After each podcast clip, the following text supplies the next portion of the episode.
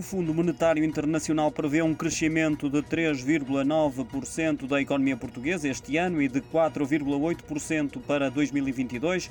As projeções constam do World Economic Outlook, publicado hoje. A instituição presidida por Kristalina Georgieva projetava uma expansão do PIB português para este ano com mais 2,6 pontos percentuais do que os valores agora apresentados. Depois da contração do PIB de 7,6% do ano passado, continua a prever uma recuperação, é certo, mas menos pujante. Segundo as estimativas, a economia portuguesa irá crescer abaixo também dos 4,4% projetados para a zona euro. No entanto, no próximo ano, a tendência inverte-se, com o FMI a projetar uma expansão de 3,8% nos países da moeda única. Olhando lá para fora e para as principais economias europeias, destaque para o caso espanhol, com uma recuperação de 6,4% este ano e de 4,7% no ano seguinte, e também para o francês, com projeções de crescimento de 5,8% este ano